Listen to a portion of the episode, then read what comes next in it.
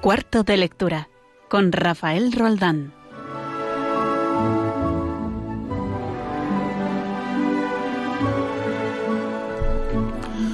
Buenas tardes, Regina, Marín. Buenas tardes. ¿Qué Eh, tal? Pues muy, ale- muy contento de, de verte aquí en el estudio, ¿eh? Yo más de estar aquí, tenía ya muchas ganas de volver. aunque nos separe una mampara ¿verdad? de metacrilato, como mandan las normas. Exactamente. Eh, y nada, eh, empezamos nuestro cuarto de lectura. Hoy 29 de septiembre, San Rafael, ¿qué te dice eso? Es verdad, feliz santo, no había caído. San Miguel y San Gabriel. Pues nada, felicidades a todos los eh, Migueles, Gabrieles y Rafaeles. Y nos encomendamos a nuestros santos patrones, ¿eh? nada menos que un arcángel tengo de santo patrón. Y empezamos este cuarto de lectura.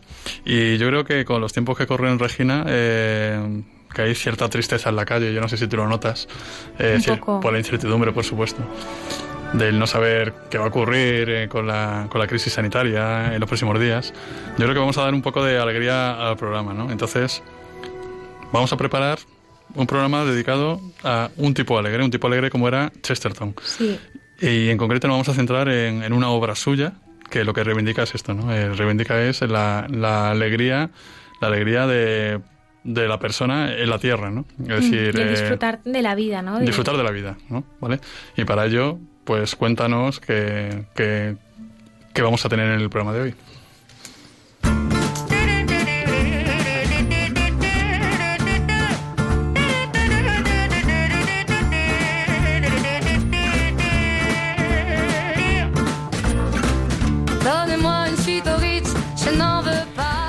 Bueno, Rafa, pues volvemos ya a la carga con todo y empezamos con nuestra sección de los clásicos con Carlos Orduña, Carlos. que le tenemos eh, al otro lado del teléfono. Ahora hablamos con él. Ahora hablamos en un ratito. También eh, tenemos cine y literatura con Víctor Alvarado. Hablaremos de películas, concretamente hoy del pianista. Y Creo que no. Ah, al final no. Vale. Pero, pero vamos, eh, eso es una rata que hay en nuestro guion. No vamos a hablar de pianista, entonces lo dejamos en, en el aire para que la gente no se despegue de, de la radio. No ¿De hablamos qué- del ¿De qué pianista. hablarán? Sorpresa. Eh, por supuesto, vamos a hacer recomendaciones de libros, eso no puede faltar en, en nuestro cuarto de lectura. Y hoy traemos a un invitado muy especial con el que vamos a hablar de, de la obra de Chesterton. Eh, le presentamos ahora un poquito más sí. adelante. ¿Cuál es la obra que vamos a, a comentar? Eh, se llama el, La taberna errante de Chesterton. Sí. Y, mm, y entonces hemos traído a Jesús Beades, que es un poeta y músico español. Bueno, es- tiene un perfil completísimo y... Eso será más adelante, al final Vale, de sí. la, en la segunda parte. Pero Sí, te has saltado que también tenemos a nuestro diácono favorito. Con, en, en la sección de que has leído. Eso es, ¿cómo se llama? Alberto Jaime. Alberto Jaime, sí, sí, que, sí, que nos traerá, como siempre, recomendaciones. de libros, correcto. Pues vamos a, a empezar con desde el principio, ¿no? Vamos a hablar con Carlos sobre los clásicos. Venga.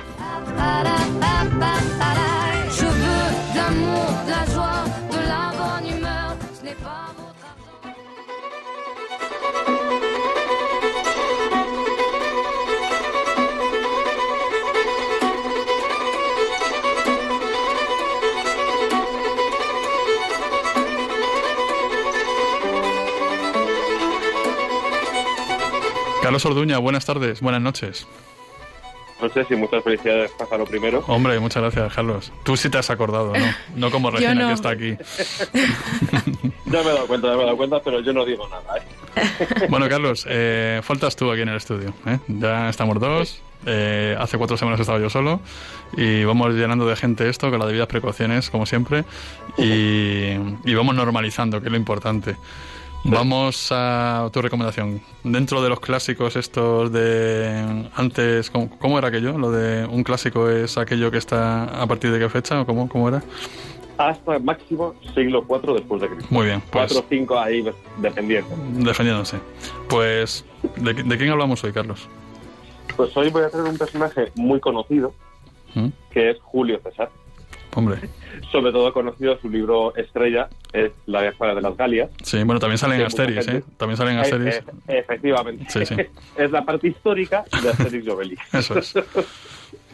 Y la verdad que es una absoluta maravilla. Es verdad que como libro histórico, pues deja un poco que desear porque es muy... pesa- intenta ser bastante objetivo y para ser el protagonista del libro es muy objetivo consigo mismo, pero no deja de ser pues, la historia de los vencedores contado por el vencedor Es directamente. que yo estoy convencido, Carlos, que eh, las- lo más divertido de al leer historia es leerla eh, por alguien que la ha vivido, ¿no? Que es, por supuesto, un Sí. papel totalmente subjetivo. Por ejemplo, yo recomiendo mucho, aunque ya sé que esto no es clásico, esto es siglo XX, la biografía de Churchill, ¿no? De Winston Churchill, eh, la autobiografía suya, ¿no? Porque, Sí. claro, eh, eh, imagínate un hombre con ese tamaño, ese tamaño histórico, ¿no? Hablando de sí mismo, ¿no? Pues esto debe ser algo Sí. parecido, ¿no? Julio César hablando de sí mismo, ¿no? Sí, efectivamente, pero la verdad que así mismo se pone, no, no se pone por las nubes, en ese sentido es bastante objetivo o intenta ser objetivo, pero no hay que perder de vista eso que es en general victorioso además. Claro. Entonces, sobre todo la condescendencia con la que tratan los galos, pero al mismo tiempo es muy interesante por ver también cómo percibían ellos las costumbres de los galos. Lo, lo que ellos consideraban bárbaro Sí, y ver cómo vivían los galos. Que sobre todo el libro sexto de las Galias sí. es exclusivamente dedicado a las costumbres de los galos. Exclusivamente. Y eso, la verdad, quien tenga inquietud, pero le dé mucha pereza leerse el libro, que la verdad que el libro es muy grande, yo aconsejo especialmente el libro 6.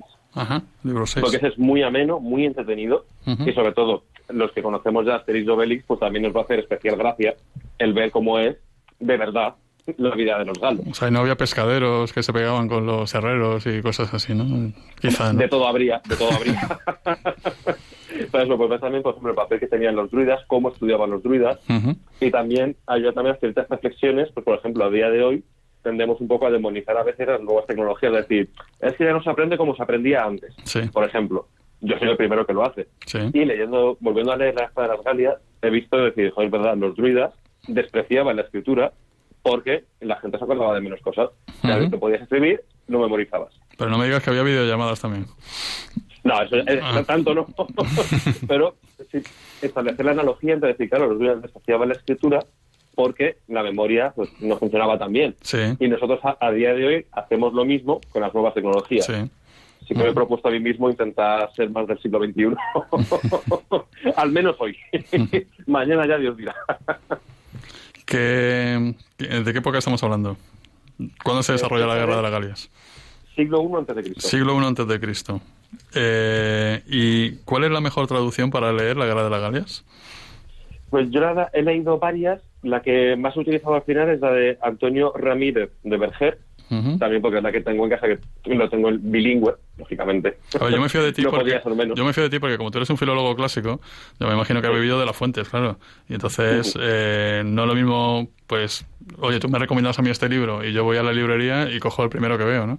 Que buscar un, pues eso, un buen eh, traductor ¿no? Eh, y que, que coja la esencia, ¿no? Antonio, eh, repite. Ramírez de Berger, Ajá. con V y con G. Muy bien. Pues muchas gracias una vez más eh, por tu recomendación. Gracias a vosotros. Yo creo que vale la pena leer la guerra de la, de la Galia de Julio César, sobre todo si nos hemos criado, pues eso, ¿no? Con, con los galos que tenemos en la cabeza, ¿verdad? Gracias a Gorcini y Uderzo, ¿no? Y, Eso es. y para, para contrastar, sobre todo, ¿no? A ver quién cogió como modelo a quién, ¿no? Muchas gracias, Carlos. Un abrazo. A vosotros. Nos vemos en, en cuatro semanitas. Perfecto. Eh, Regina, creo que creo que aquí en Radio María vamos a hacer algo especial eh, a partir del 6 de octubre, ¿no? Sí, correcto. Como, como todos los años, hemos lanzado una campaña de recaudación de fondos para distintos proyectos de, de Radio María, concretamente en África. Sí. Comienza el 6 de octubre y acaba el, el 10 de bueno, octubre. pues vamos a escuchar detalles de qué es esto de la maratón. Del 6 al 10 de octubre llega a Radio María La Maratón, unos días de radio dedicados a dar a conocer los nuevos proyectos de Radio María en el mundo y aquellos que más necesitan de nuestra ayuda.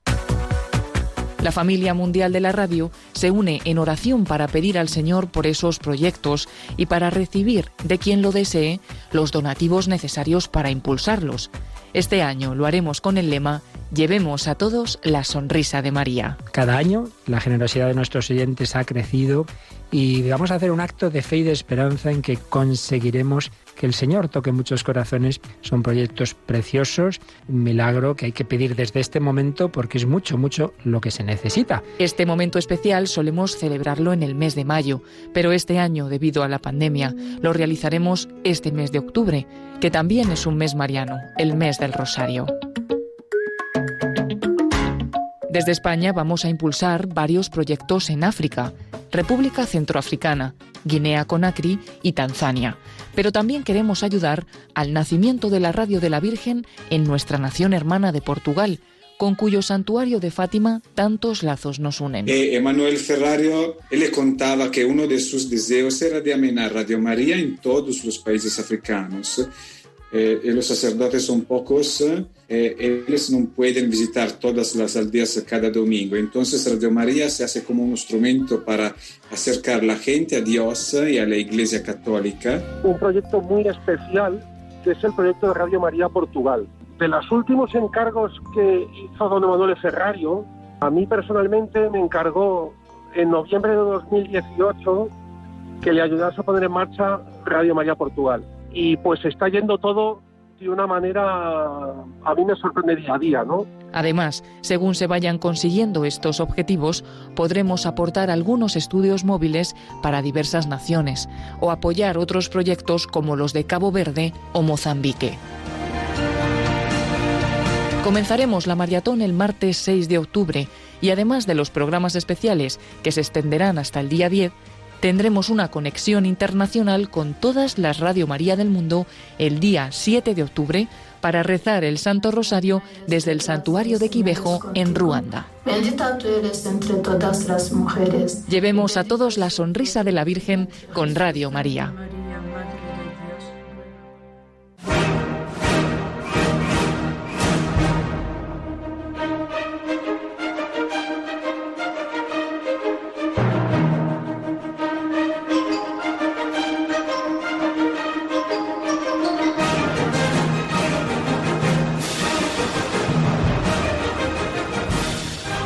Bueno, esta, esta sintonía que suena, Siete Magníficos, nos habla de cine, Regina. Como la echaba de menos ya. Sí, ¿eh? ¿verdad? Sí, sí. Pues sí. tenemos al otro lado del teléfono a nuestro colaborador de cine y literatura, Víctor Alvarado. Víctor, eh, buenas noches, ¿cómo estás? Hola, buenas noches, estamos bien y primero felicitarte. Ah, muchas gracias, Víctor. Qué bien que Sí. me feliciten en antena. ¿eh? Qué ilusión Sí, me sí. hace. ¿Qué, ¿Qué nos cuentas hoy, Víctor? Bueno, pues hoy vamos a hablar de La Vuelta al Mundo en 80 días, Hombre, que clasicazo. un libro, sí, un clasicazo que yo fue el primer libro que me leí a los 11 años cuando ya empieza a dar pequeños pasos para los, ya los libros de más categoría Mm, y la verdad que me, me encantó, me lo eligió mi madre que tiene un don para elegir libros. Sí. Mi padre era muy lector, ¿no? Mm. Pero mi madre para elegir cuando te demandaba, te recomendaba un libro, Sí. ese libro casi seguro que te gustaba. Yo, yo también empecé con Julio Verne. Yo empecé con un capitán de 15 años. Lo que pasa es que tendría más o menos también tu misma edad, esta, 10, 11 años, y yo no entendía por qué alguien con 15 años era muy joven. Para mí era muy mayor, ¿no? Pero, pero, pero es verdad que Julio Verne es un iniciador para la literatura para, para muchos niños, ¿no? Sí, bueno, pues esto nos da pie a hablar de una de las mejores películas de aventuras que se han hecho, Sí. que es La Vuelta al Mundo en 80 días. Eh, podemos decir que todo esto se debe gracias a un empresario que se llama Mike Todd, que solo hizo esta película y fue una pena porque el, el siguiente proyecto que tenía pendiente era el Quijote. Hubiese hecho un Quijote magnífico Sí. con, toda- con, una- con esta cantidad de actores. Bueno, tenemos el, el de la película de Rafael Gil, que es magnífica de, de cine clásico Mm. español y luego muchos actores españoles pues lo han hecho muy bien haciendo el Quijote. O sea que esto hubiese sido maravilloso. Pero el caso es que este hombre pues un- creó una el gran el grandísimo género de aventuras con muchísimos medios y entonces la película salió redonda, ganó Oscar, el Sí. Oscar a la mejor película, por ejemplo, y este Oscar lo ganó pues su director Michael Anderson. Eh, este Mike Todd, este empresario, eh, fue el que inventó lo- el tema de los cameos.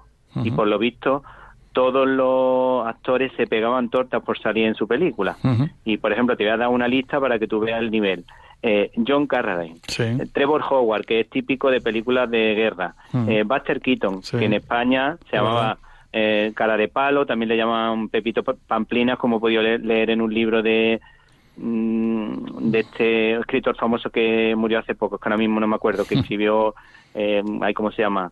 Eh, Luego, se, luego llamaba la- Caroli- se llamaba Carolina. Si lo podéis mirar mientras ahí me lo vais diciendo. ahora mismo está Regina, está Regina en ello, nuestro, Sí, nuestro departamento de, de Jiménez. Lozano. Jiménez Lozano.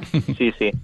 Eh, bueno, pues este hombre, por lo visto, en, su, en sus libros, en, por lo menos en ese libro que yo me he leído, hace mucha referencia al cine clásico. Ajá. Pero es que también aparece Fernandel, Sí, que es Fernandel, sí. Don Camilo. Don Camilo, que todos lo conocemos de las obras de Giovanni Guarecci, mm, que rivaliza con Don Pepone, que era el alcalde El comunista. alcalde comunista, sí.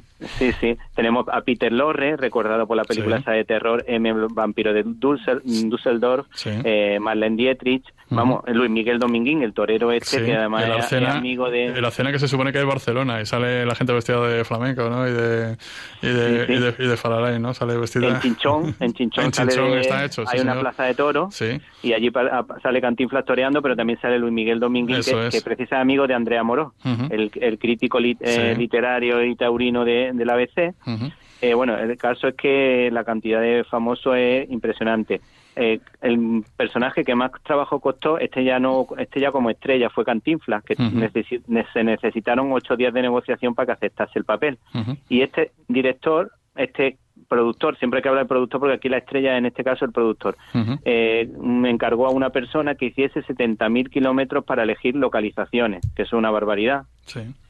Eh, más cosas que podemos contar, pues por ejemplo, que Michael Anderson es un magnífico director que luego llegaron películas como Conspiración en Berlín, La sandalia del pescador, que hablaba sí. que de alguna manera podía ser un poquito mm, premonitorio porque acertó Sí. en que iba a ser alguien del, del este El que el que iba a ser un papa. Eh, me parece que este era ruso, que Sí. lo entre- interpretaba Sí, Anthony. Quinn y en este caso pues pues de alguna manera se podemos podemos decir que acertó. Y luego también este director participó en La fuga de Logan, que es una película de ciencia ficción muy Sí, famosa que fue, fue una película piloto para una serie, ¿verdad?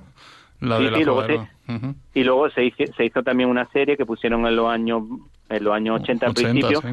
porque los niños jugábamos a, a Sí, Logan efectivamente. 7 Logan, creo que era Logan 7, Sí, Francis, sí, lo, lo- Francis lo de 7, Logan fugitivo y 5. todo eso, ¿verdad? Sí, sí, sí, todo eso.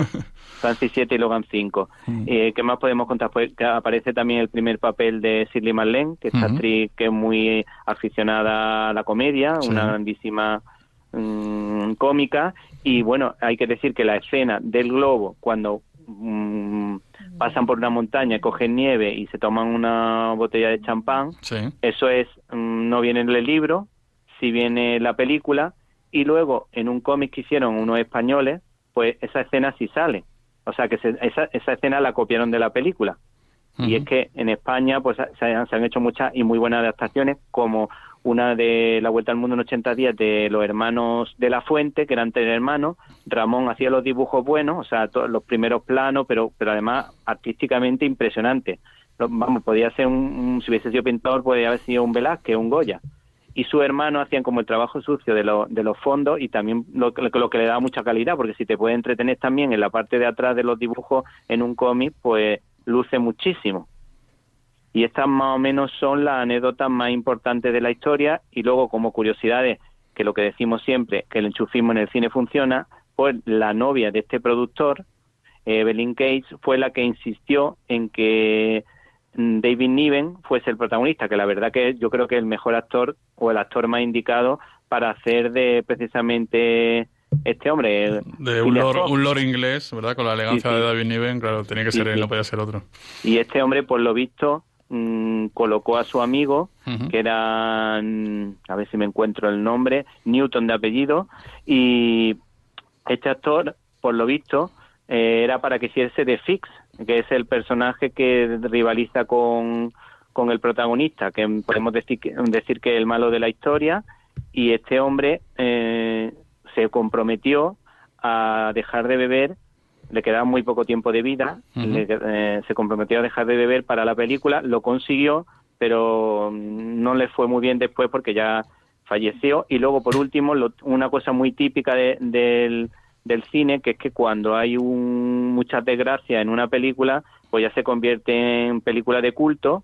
Y es que, por ejemplo, aquí falleció el citado Robert Newton, que es el que hacía el papel de Fix, eh, también el decorador, el, uno de los directores, un productor asociado y desgraciadamente pues el productor que hemos dicho que fue la estrella de esta historia que consiguió por ejemplo, como de para que viésemos el nivelazo que tenía a nivel económico la película, que mm, se gastó 120 mil dólares en una fiesta donde pudo meter a 16 orquestas y consiguió que el Madison Square Garden se llenase de 18 mil personas, de 18 mil extras, con lo que eso costaba, aunque fuese un, un- unos actores relativamente baratos, pero claro, meter 18 mil personas por poco que te cueste mm, es una barbaridad. Y, eh, y esto es lo que podemos decir de, de esta película, que es una maravilla. Y bueno, para anécdotas curiosas, decir que eh, la última que se hizo fue de Jackie Chan Sí. y Brendan Fraser. Sí, y bueno, sí. podemos ver, podemos ver a Jackie Chan pegando saltos, pero desde luego no tenía la gracia que tenía Cantinflas, que además cuando hacía un papel serio, eh, por ejemplo, en, en esa famosa historia que hacía de profesor, es que se te emocionaba escuchando al maestro dando lecciones Mm. en un colegio. Pues muchas gracias, Víctor, por, por esta aportación, una vez más, de relacionar el cine con la literatura, de este es- clasicazo, como lo hemos llamado, de eh, La Vuelta al Mundo en 80 días de Julio Verne. Un abrazo y nos vemos en cuatro semanas, ¿no, Víctor? Bueno, sí, perfecto. Un abrazo y nos vemos en cuatro semanas. Venga. Eh, y ahora vamos a poner un poco de música, Regi. Mm. Entonces, mira, lee tú el título de la canción, por favor, que mi inglés no es muy bueno. The Song Against Mother Songs. Claro, entonces eso es, eh, ese es, un- eso es un grupo, eh, ¿verdad? Que está, que está formado, eh, bueno, que entre ellos está Jesús Beades, que vamos a hablar con él a la vuelta. Bueno, primero vamos a hablar con Alberto Jaime, vamos a escuchar esta canción y luego más tarde hablaremos de ella.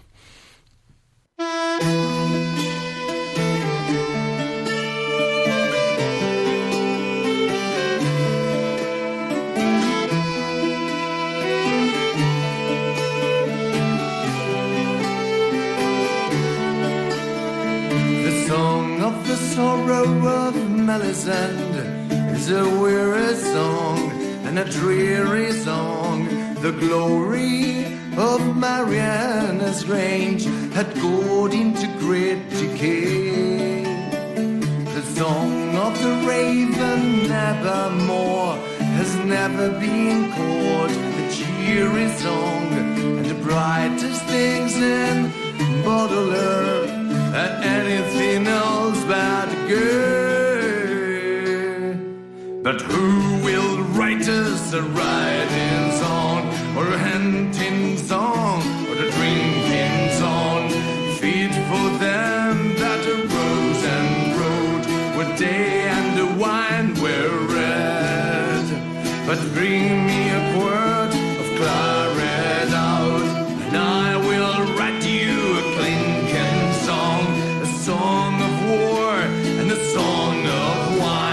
wine, and a song to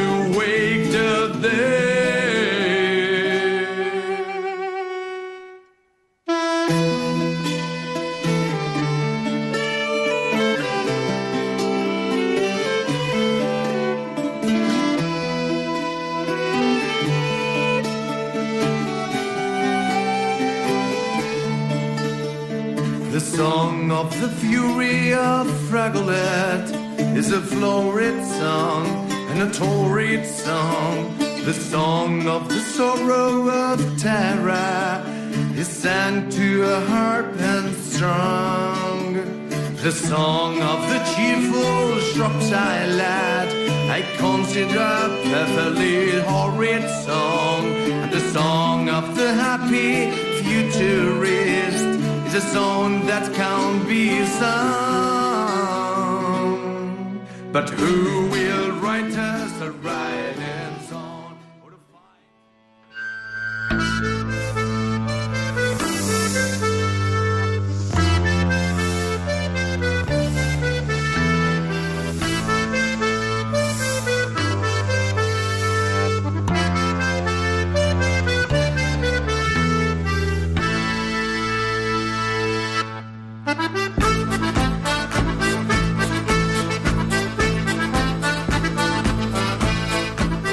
seguimos aquí en cuarto de lectura, Aquí cuando seguimos. son las 9 y 24 minutos de la noche, una hora menos en las Islas Canarias.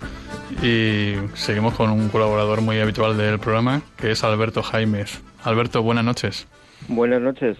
Eh, creo que hoy vamos a cambiar de, de tema, digamos, de bloque, ¿no? O sea, las últimas recomendaciones tuyas han sido siempre relacionadas con la ciencia y creo que hoy querías pegar un giro, ¿verdad? No menos interesante, ¿no? No menos interesante. Por cierto, felicidades, es tu santo hoy. Gracias, Alberto. Os estáis acordando todos menos yo, ¿eh? Qué desastre. Vaya. Muchas gracias, Alberto. De nada, hombre. Mi, mi padre también es Rafael. Claro. Y, y mi hija es Gabriela. Ah, bueno, entonces tiene fiesta en casa. por Hoy tenemos fiesta. Sí, señor. Sí. Cuéntanos, Alberto. Mira, sí que es cierto que cambiamos un poco de, de registro, ¿no? Hoy vamos a hablar de, de un libro titulado La canción de Don Mauro. Eh, es un libro, pues sí, es más bien duro, no por lo difícil de su lectura, que, que no es, es un libro fácil de, de leer, ¿no? Pero sí que su contenido es duro. ¿no? Es, nos- el libro nos sitúa en, en el verano de 1936 en Barbastro. Sí. O sea, que ya nos imaginemos un poquito eh, de qué va el libro, ¿no? Es, eh, sabemos que Barbastro en ese año, en ese verano, fue una diócesis muy castigada, Sí. eh, donde, bueno, pues eh, por las circunstancias de la guerra civil, pues fue asesinado el 88% de su clero, ¿no? El escenario de este libro es el monasterio del Puello. Es un monte a las afueras del pueblo de Barbastro y allí fueron detenidos pues los 18 benedictinos que vivían en aquella casa y fueron fusilados eh, al mes siguiente, en agosto del 36. ¿no? El autor es Jacinto Peraire Ferrer, un escritor y periodista que suele publicar libros en, en publicaciones eh, cristianas, en, en editoriales cristianas. Y bueno, es un, el libro ofrece pues un pequeño episodio de, de una difícil época en la que, pues como sabemos, se desató una furia eh, Sí. incontenible contra, contra la Iglesia en España, que se llevó pues en todo lo que era santo y sagrado en ese momento, ¿no? La canción de Don Mauro eh, es, eh, se refiere a, a Abel, Abel Ángel Palazuelos Maruri, nombre civil, que fue el, el joven prior que con 33 años, pues además una edad muy significativa, ¿no? 33 años, fue capaz de darle a su muerte pues todo un testimonio de dignidad y de bondad, ¿no? Es, es- el, el libro es una historia de curas y frailes, pero sobre todo, como te puedes imaginar, es una historia de una fidelidad que se lleva hasta el final, ¿no? Eh, como el mismo Jesús que nos amó hasta el fin. Pues así ellos, ¿no? Es un libro que además compré allí en el, en el, en el sitio, en el Puello, cuando visité precisamente eh, el seminario claretiano de Barbastro, el seminario claretiano de Barbastro, ¿eh?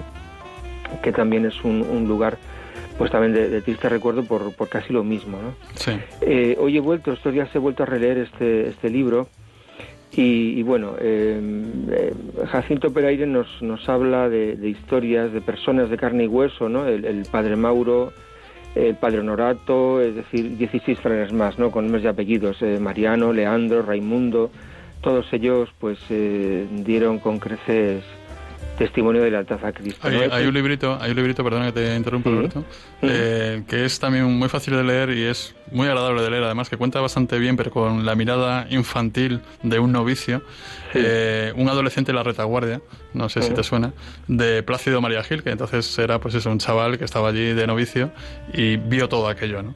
Entonces eh, llegas a la conclusión esta, ¿no? Ni uno ni otro, la barbarie fue la que se apoderó de aquello y, y es verdad que hubo pues testimonio de, de gente grande, ¿no? Eh, en, en Sí. esos momentos, ¿no? Y, y de dar testimonio de, de su vida.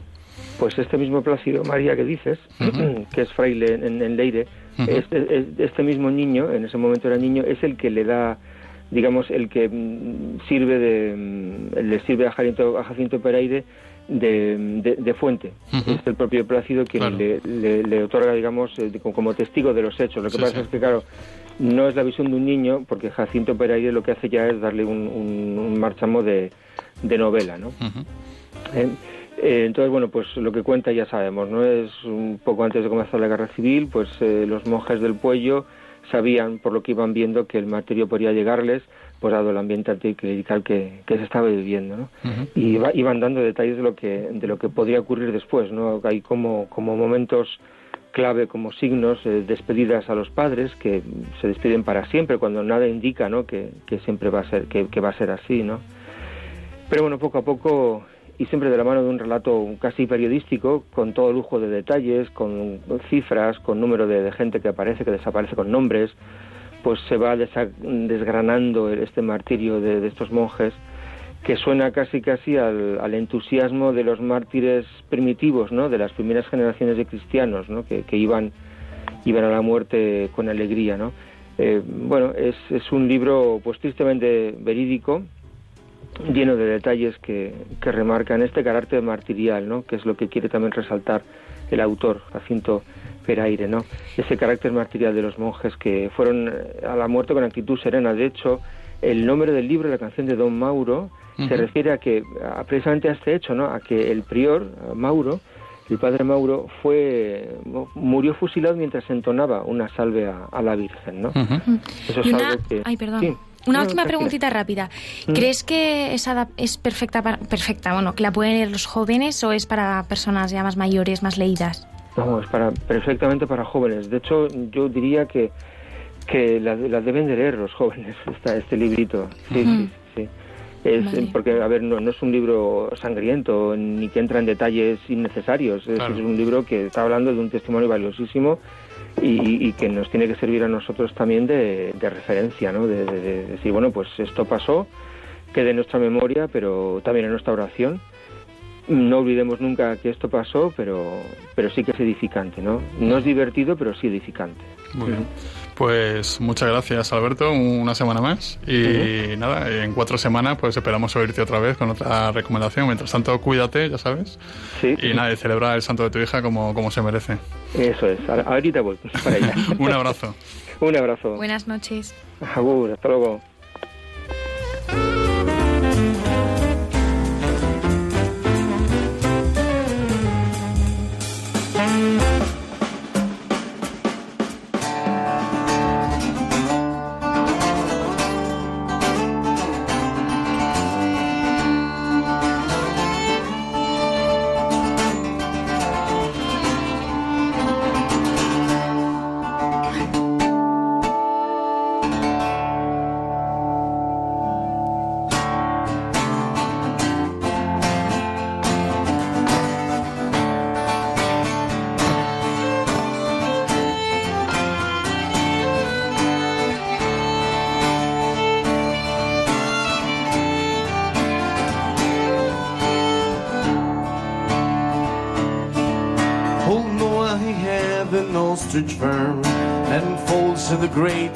Bueno, Regina, esta, esta voz que estás oyendo es Jesús Beades, ¿verdad? Que está al frente de Flying In Sí. y que ahora mismo tenemos al otro lado del teléfono. Buenas noches, Jesús, ¿cómo estás?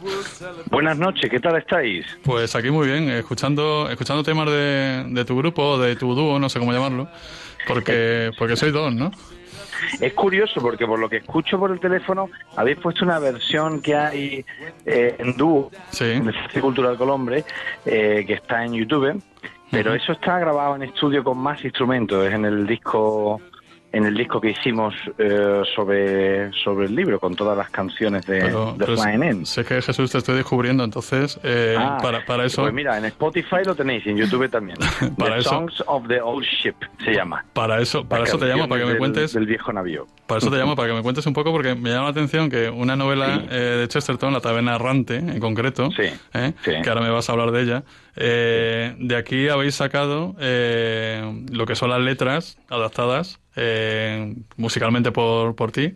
¿Cómo se llama el otro componente del grupo, los otros componentes? Preséntalo Sí, ya. no, yo empecé esta aventura con Fátima Caballero, que es una violinista y compositora y, profe- y profesora eh, de música y de violín, y mm, hace ya unos añitos. Empezamos nosotros dos y hemos tocado mucho en dúo, pero actualmente estamos ensayando en cuarteto con, con bajo y batería ¿bien? y eléctrico.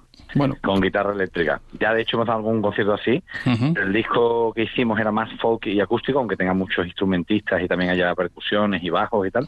Y ahora estamos virando hacia un sonido más folk rock. Pues- Como- sobre todo porque hemos metido letras de otros poetas que no son solo Chesterton. Pues antes de seguir, eh, Regina, preséntanos con quién estamos hablando. Bueno, estamos hablando, como has dicho, con Jesús Beades, que tiene un perfil, vamos, Claro, a ver, completísimo. eh, Regina tiene un folio delante suya así muy denso. Muy extenso. Entonces, a ver si eres capaz de sacar en 10 segundos eh, algo de... Resumiendo, Jesús es Tengo un un, perfil griego. Sí. un perfil, vamos, griego. Eh, es un poeta y músico español. Ha recibido el premio Gerardo Diego en 1999 y fue accesis del premio Adonais del 2004. poesía. Un, un, genio. Eres crítico de, de, poesía, has traducido, como hemos dicho, a Chesterton, y sobre todo eres músico. Eh, has, has, tenido varios grupos, los Escarabajos, los Pagafantas y bueno, así has, como dato... Has, has, tocado en eso. eso es lo que iba a decir justo, que como dato curioso, eh, tocaste en The Cavern donde se hicieron famosos los Beatles en Liverpool, ¿no? Bueno, empezaron, sí, Empezaron, sí. Es como el, el, mítico sitio de los Beatles. Y ahora pues eh, haces versiones de Chesterton, aunque nos has dicho que ya estás con otros poetas, con The Flying sí. In, ¿no? The Flying In, sí, seguimos, seguimos. Entonces, eh, Regina acaba de decir sobre todo músico, pero tú, tú, no eres sobre todo músico, ¿no? Tú eres poeta. Yo, soy, yo no sé, no sé qué soy sobre todo. sé que ahora, actualmente quien más dinero me da es la Consejería de Educación porque soy maestro también. Ah, claro. También. Eh, Eres colega, maestro, entonces, ¿sí? maestro de música Uh -huh. bilingüe, en coles bilingües. Pues doy, doy, doy clases en inglés y en español. Y, pero he hecho todas esas cosas y algunas más. Uh -huh. la, y, y, algunas más, pero principalmente música y, y, poesía, también comedia. He hecho también espectáculos de comedia musical y de sí. comedia secas, de stand-up comedy. En fin, muchas cositas. Bueno, el tema que nos ocupa es sí. eh, el tema que nos ocupa es una, una novela de Chesterton, todo el mundo no hace falta que lo presentemos, quién es Chesterton. Eh, la taberna errante, esta se publica en el año 1914, justo antes de la Gran Guerra. Cuéntanos, ¿de qué va, de qué va esta novela? Bueno, la, ta la taberna errante, como bien dice Enrique García Máquez en el prólogo, sí. y en varios artículos que ha escrito al respecto, y sí. presentaciones que nos ha hecho a nosotros en directo ya varias, varias veces, eh, Enrique cuenta que bueno que la novela fue opacada por un pequeño detalle que es que en 1914 empezó la Gran Guerra. no, Entonces, tuvo, entre la escasez de papel y, y también la escasez de atención, Mm. no tuvo mucho mucho relumbrón.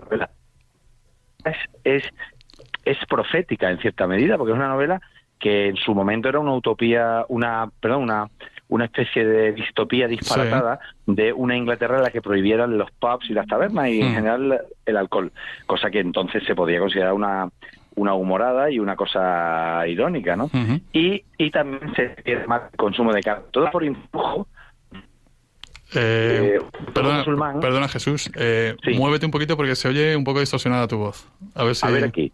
Venga. A ver aquí. No sé si este rincón yo creo del salón sí. en el ángulo sí, oscuro se sí. me escuchará mejor. Yo creo, yo creo que sí. Entonces, eh, bueno, por influjo musulmán y por modas eh, mm. intelectuales, eh, resulta que el gobierno inglés, mmm, que por cierto está lleno de borrachos en esta novela, pero ellos prohíben las tabernas al pueblo ya, ¿no? Mm. Y además está, eh, está mal visto la, la, comer carne y tal. Entonces es curioso porque, porque el fervor anti, anticarnívoro y, y, en general abolicionista de ciertos placeres sencillos del pueblo es una cosa muy reciente sí. y muy y muy bueno y en general el, el furor por prohibir no muy actual entonces esa novela en su momento pasó desapercibida y ahora mismo es muy actual. Muy actual. Y además, la, la guasa y el sarcasmo y la ironía y el cachondeo con el que, que este toque aborda esto, que es una especie de, de bueno, sería como un guion perfecto de una road movie, porque son una gente huyendo de la policía Mm. con la enseña, el letrero de, de Old Ship, que es la taberna que se llama El Viejo Navío, que huyen con él, por eso nuestro disco se llamó la The Songs of the Old Ship, las uh -huh. canciones del viejo navío, y además inventan canciones por el camino, se van encontrando más gente y van huyendo, e inventan canciones de todo tipo, pero en general son muy exageradas eh, a favor del alcohol y de comer carne y en contra de los vegetarianos y los astemios. Pero claro, conociendo y... a Chesterton, conociendo a Chesterton, eso tiene más fondo. Claro, eso tiene, eso tiene una, una, cierta, en el fondo es esa visión que a Chesterton le llevó muy lentamente hacia el catolicismo de de los, el, el, disfrute de los placeres sencillos como un gran un gran fundamento de una vida cuerda de una, vida, de una vida centrada y feliz. Entonces y de, la, y, de y su teoría del agradecimiento su filosofía de, de, de, del agradecimiento por el mínimo átomo de existencia. Entonces claro él desconfiaba de Bernard Shaw no porque fuera socialista y fabiano sino porque era astemio y vegetariano. Entonces claro mm, y, y, aburrido claro y, y, un petardo. Y entonces estaban siempre discutiendo. Y esta novela lo, lo, lo ejemplifica de una manera divertidísima. De estas canciones, bueno, la novela se ha traducido con un, hay un par de traducciones, ¿no? Sí. Entonces, eh, y a mí la, la, las traducciones de, lo- de los poemas, o sea, de las canciones, ¿no? Pues son canciones que vienen en, el- en la novela. Luego Sí, cada, hay que explicar eso. ¿no? Esto es una novela eh, escrita de, en prosa, Claro, por supuesto. volante o la hostería volante, que es la Ajá. primera traducción Y- que hay, la y en- hostería volante. En cada uno de los capítulos, pues hay, hay un poema, ¿no? Que es... No, eh, bueno, sí, más o menos cada uno por capítulo, más o menos. hay un hay una canción en realidad, por lo que están es componiendo canciones. Sí. Se supone que la están cantando. O sea, eh, la cantan en la novela, pasa que, claro, uno lo está leyendo. Entonces, claro, alguna versión hay por ahí. De hecho, de hecho Bernard Shaw eh, le echó la bronca a, a Chesterton porque se encontró a unos muchachos, a unos universitarios borrachos, en torno a un piano en un college, eh, cantando alguna canción de las más célebres que se popularizaron entonces de la novela. Eh, y le dijo, ¿ha visto usted lo que ha, lo que ha conseguido? Y Chesterton se partía de risa, claro, porque a ello le parecía genial. Entonces, eh, eh, yo vi que las traducciones no eran muy allá. Vamos, era, realmente hay una traducción, porque la traducción de, la- de los poemas de la de la traducción moderna a la más a la, ma- a la más antigua, la del año 26, no hay gran diferencia. El resto del texto sí, pero los poemas los han mantenido muy parecidos. Sí. Y no había- y a mí no me convencía mucho, me parecía que se salvaba muy poca literalidad, eran cantables, pero no eran muy exactos. Entonces dije, bueno, algún día habrá que traducir esto como Dios manda o al menos como a mí me, me parece. Y entonces pues me puse a traducirlas y, y se ha sacado un volumen eh, muy bonito en More Ediciones, al, cargo, al cargo de Pablo Velasco y Pablo Gutiérrez, precioso, con partituras, con, Con, las partituras con- de las con prólogo de Enrique García Márquez. con prólogo de. Enrique García Márquez, Ujú. con partituras de las canciones, con anotaciones, Ujú. Con ilustraciones de Mireia García Sanz, que son una preciosidad. Las partituras las ha hecho Fátima Caballero, mi compañera. Y la verdad es que es un libro precioso y muy raro y difícil de encontrar. Bueno, difícil no, en la, en la página web de More Ediciones lo pueden encontrar.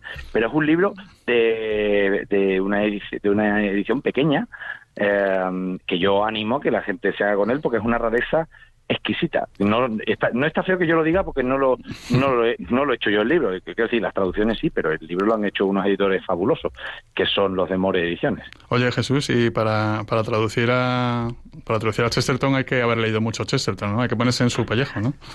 Hombre, yo, sí, yo, hombre, eh, la mejor traducción de poesía es de aquel que está muy familiarizado con el espíritu y con la obra de un autor, ¿no? Porque muchas veces la traducción de poesía hay que optar por inventarse algo, o sea, de repente tú tienes que decir algo de otro modo, en tu idioma, que sea fiel al original en cuanto a espíritu al menos y todo lo que puedas en cuanto a la letra. Eh, Por supuesto, yo considero que tenía que ser rimada, pues Chesterton hubiera aborrecido una traducción no rimada, como hay tantas, porque es mucho más fácil traducir de, otro idioma sin, si no tienes que guardar la rima, ¿no? Hay muchas traducciones en rima de los sonetos de Shakespeare y de un montón de obras. Y entonces eso es un puzzle difícil, pero es muy divertido. Yo me lo pasé en grande. O sea, hay un, hay un momento en que él dice, dice, I will stick to port and sherry for they are, they are so very, very, so very, very, very vegetarian. Dice, me pondré fino de, no me acuerdo ni de mi propia traducción de memoria. Eh, yo dije originalmente, eh, beberé 30 copas de Drambuie porque es un licor muy, que, pero que muy, pero que muy, muy, muy vegetariano. Luego me di cuenta, y eso habrá que hacerlo para otras ediciones, que por, en- por influjo de Enrique García Máquez, que me lo hizo notar, que era mejor mm, conservar el jerez que sale en el, en el texto original, sherry. Sí, sí. Y claro, entonces al final hice otra versión que decía, tomaré tre- mm, 30 copas de jerez y no lo haré una vez, sino otra vez, y otra vez, y otra vez, y otra vez. Decía, porque es un licor muy vegetariano. Eh, entonces, en uno de ellos eh, conservaba el, el muy, el very, very, very, very, pero en el otro puedo conservar el, el sherry, el jerez. Entonces, eso- todo eso, ah, siempre pensando, ¿le haría gracia a Chesterton esta versión? ¿Le haría gracia que me tirase hacia el jerez o que respetase el juego con que esto es muy, muy, muy, muy vegetariano? Claro, la broma es que el, el alcohol es muy vegetariano, lógicamente. De hecho, eh, eso es una crítica, eh, pues dice García Márquez precisamente en un artículo que tengo aquí delante, que dice que la clave secreta es que bajo fenómenos que entonces apuntaban y hoy se imponen, como el imperio de la dietética, la extensión Sí. cada día más beligerante del vegetarianismo y el veganismo, o la banalización del sexo, se oculta la enésima reencarnación de la gnosis. ¿no? Eh, Es una especie de reivindicación de lo que se puede, lo que se puede coger, ¿no? es decir, de lo terrenal para precisamente llegar a, a ser feliz, ¿no? Eh, a, a tener pues una vida plena, ¿no? de lo palpable, de lo De tangible, de lo, es. de lo carnal. Claro, al fin y al cabo el cristianismo, eh, o sea, el cristianismo no, el, pues sí, el, el cristianismo en esencia, y por lo tanto el catolicismo en su más pura eh, presentación, eh, siempre, siempre será carnal, siempre estará atado al, al, al, a- al hecho físico, puesto que mm, Dios se hace hombre. Entonces, claro, si Dios se hace hombre y Dios come pescado frito, eh, ¿quién soy yo para desdeñar los, los placeres de la carne? O simplemente el, el mismo hecho de ser, eh, de disfrutar de, de, de los cinco sentidos. Hay el, yo creo que la canción mm, más franciscana y que mejor explica esto de todas es la del perro. Hay un perro en la, en la novela que se llama Quoddle, que además es el nombre de uno de los perros de Chesterton, y entonces en esa canción el que habla es el perro. Quiere decir, el que compone la canción la compone en nombre del perro y el perro se compadece de los humanos porque dice que no gozamos lo suficiente de los sentidos, sobre, en concreto del olfato. Dice, no tienen nariz, no tienen nariz. They haven't got no, they haven't got no noses. No tienen nariz, no disfrutan de las cosas. Se queja el perro de lo poco que disfrutamos los humanos de los, de los sentidos, ¿no? Y entonces, eso es de una manera extremada, exagerada, porque Chesterton decía que el arte era exageración, es el modo de demostrar eso, de eh, demostrar esa carnalidad, eh, digamos, gozosa, que en otras eh, confesiones o en otras religiones o en otras filosofías no existe, por- por no ya en los gnósticos, sino el propio otras otras denominaciones del cristianismo tienen otra visión más desconfiada del, de la carnalidad o del cuerpo, ¿no? Y, y por supuesto la, la actual ascética atea en la que un- uno es capaz de torturar al cuerpo todo lo necesario siempre que sea para para eliminar el, el- el- la grasa del cuerpo y, y, y- y el, y el disfrute. Todo lo que todo lo que sea como decía la canción todo lo que me gusta es, es ilegal es inmoral o engorda. Pues, aparte la parte de engorda y de si algo engorda o emborracha algo bueno tiene evidentemente. Algo bueno tiene por lo que dar gracias a Dios. Por aquello de San Pablo de ya comáis y ya bebáis hacerlo todo por la gracia de Dios pues yo creo que por ahí va Chesterton en esta en esta novela. Y la verdad es que pensamos que había que hacerle una música, hicimos una música, sacamos el disco, The Flying In, y ahora ha salido el libro. O sea Va- que, vamos a que no escuchar- nos podemos quejar, ha ido poco a poco, pero ha salido. Vamos a escuchar un fragmento de, del tema, ¿cuál, ¿cómo se llama el del perro, eh, Jesús? Eh, se llama The Song of Quaddle, el per- el- la canción de Quaddle. ¿Lo tienes, eh, Javi? Javi está en el control, está buscándola. Ojo, te vais a escuchar ladridos, aullidos y, y- y todo tipo de sonidos perrunos al principio. Todos los grabé yo. Que sepan que ningún animal ha sido torturado durante la grabación de Esto hay este que decirlo ahora también. Venga, vamos Eso a escuchar un, yo. The fallen sons of Eve, even the smell of roses is no what they supposes, but more the mind discloses, and more the man believe.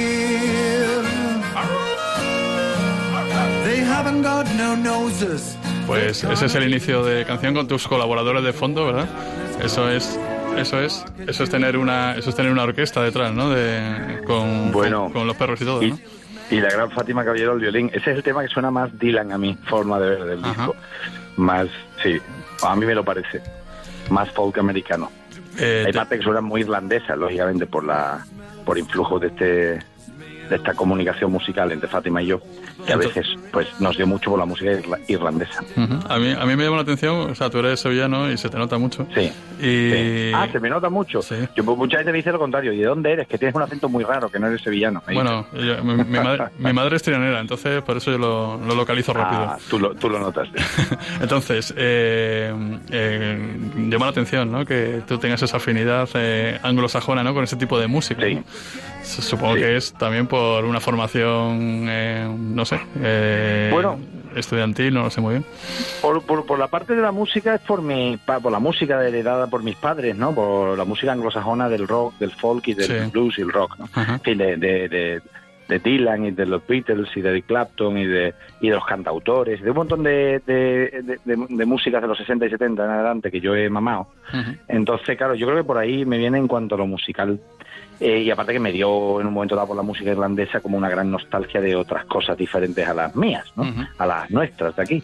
Pero después la parte literaria es una cuestión que tiene que ver con el cristianismo, o sea, con, con los escritores, eh, con esta tríada de, de Tolkien, eh, Lewis y Chesterton, que, Sí. que para mí y para algunos amigos míos fue tan importante, la revista Númenor de Sevilla, con el profesor Fidel Villegas, que el- en torno a esta revista muchos empezamos a escribir poesía y a publicar y a movernos y a, Ujú. y a tener cierto conocimiento. Y claro, ahí leímos muchos a todos estos autores anglosajones mayores, ¿no? Entonces, y, y fueron muy importantes para nosotros. Tolkien, el primero en mi caso, y después Lewis y después Chesterton. Yo creo Para que mí todo, fue en ese to- orden. todo el mundo se inicia, todo el mundo se inicia con Tolkien, yo creo, ¿no? Cuando empezamos a, a- a querer saber un poco, ¿no? De esta hornada británica, ¿vale? De Claro, es conversos. claro, claro, claro. Y, y es al revés, porque Chesterton y Tolkien, que eran contemporáneos. Yo llegué a, Tol- a Chesterton a través de Lewis, eh, de los elogios del propio Lewis. Eh, que yo primero leí la apologética de Lewis, todas las partes de, de, bueno, el problema del dolor y, Sí. y mero cristianismo y las cartas del diablo a su sobrino. Y después ya conocí lo de Narnia, porque ya después, mucho después hicieron las películas, claro, pero Sí, yo conocí la obra de ficción que me impresionó la, la trilogía de Ransom de Lewis, pero mucho después. Yo empecé por las cosas apologéticas y, de ahí pasé a Chesterton. Ajá. Muy bien, muy, muy interesante. Oye, eh, Jesús, como tú eres poeta y además premiado Sí. y todo eso, yo te voy a Sí. fichar para que de vez en cuando hablemos de poesía, ¿no? O sea, eh, Vale, so- vale, pues ya negociaremos el contrato luego. Exactamente. eh, off the record. Y porque yo tengo un programa de radio que, que, que te- que esto es como el que ha venido a hablar de su libro. Y tengo un programa de radio en- que hacemos en, para podcast y también para Radio Betis. Lo hacemos en directo en Radio Betis. Y luego Lo Sabelo Todo con Marta G. Navarro, que es una portento de la radio y la comunicación, y que es colaboradora en Canal Sur y tal. Entonces tenemos este programa en, en Radio Betis que luego lo, lo lanzamos en podcast, Lo Sabelo Todo. Y ahí hacemos cositas de poesía también y de todo. La verdad es que es un, Pues- es un, es un popurrí. Luego yo a la radio siempre digo que sí. Pues eh, te tenemos en el punto de mira, sobre todo para hablar de poesía, que yo creo que es la pata coja de este programa de lectura. ¿eh? Bueno. Porque, porque hay que iniciarse, hay que iniciarse y alguien me tiene para- que decir, hay- alguien me tiene que decir, tienes que empezar por esto, luego por esto, luego por Para esto. abrir y como documentación te recomiendo el podcast, el celebérrimo podcast Radio Beades, que está en Spotify y está en todas las plataformas de podcast más conocidas, iVoox y todas esas. Muy bien. Radio Beades. Ahí hay 75 capitulitos hasta ahora subidos re- recitando un servidor poesía, incluido algunos de, de, de la taberna errante. Muy bien. Pues muchas gracias, Jesús, por, Bueno, gracias a vosotros por hablarnos de este libro, de tu implicación en el libro, de tu música. Mm. Y vamos a terminar el programa, eh, pues vamos a poner un tema, ¿no? Eh, por ejemplo, a mí se se me ha ocurrido de Happy mm, Vegetarian, ¿no? El- Hombre, eso, eso es muy divertido. Es, es divertido, ¿no? Pues vamos a aprovechar ya, ya, ya que ya que está aquí el, el cantante, lo tenemos en directo, para despedirnos aquí en Cuarto de Lectura de Radio María y emplazando a, a dentro de cuatro semanitas. Muchas gracias Jesús una vez más por, por estar aquí. Y, Gracias a vosotros, Y vamos a escuchar este supergrupo, de verdad, de Flying In. Eh, vamos a ver al, al feliz vegetariano, a ver qué nos cuenta.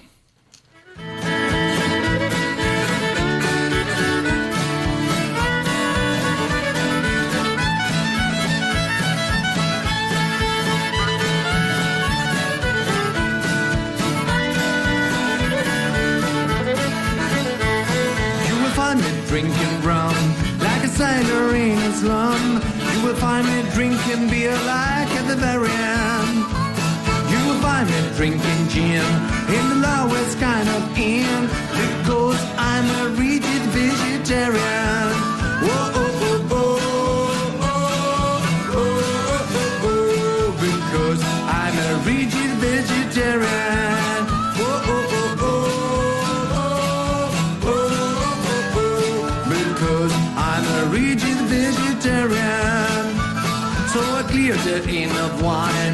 I tried to climb the sign, and I tried to hail the constable as Marianne. But he said I couldn't speak, and he brought me to the peak because I was a happy vegetarian. Oh, I knew a Dr. Clark, and his nose it had a hook, and his attitudes were anything but Ariel. So I gave him all the pork that I had a fork Cause I myself a vegetarian.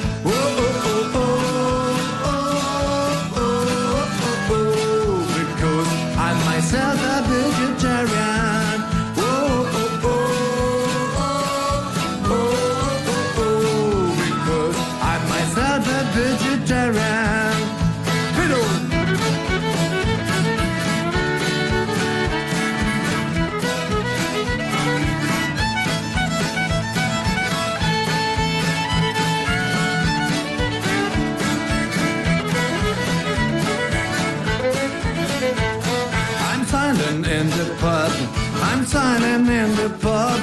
I'm silent on a Bobby Peekindarian. Force up the way for life. Shoving piecing with a knife. Because I'm at heart a vegetarian. No more the milk of cows. Chocolate my private house. Down the milk of the white mares of the barbarian. I will stick to port and sherry, for they are so very, very, so very, very, very vegetarian.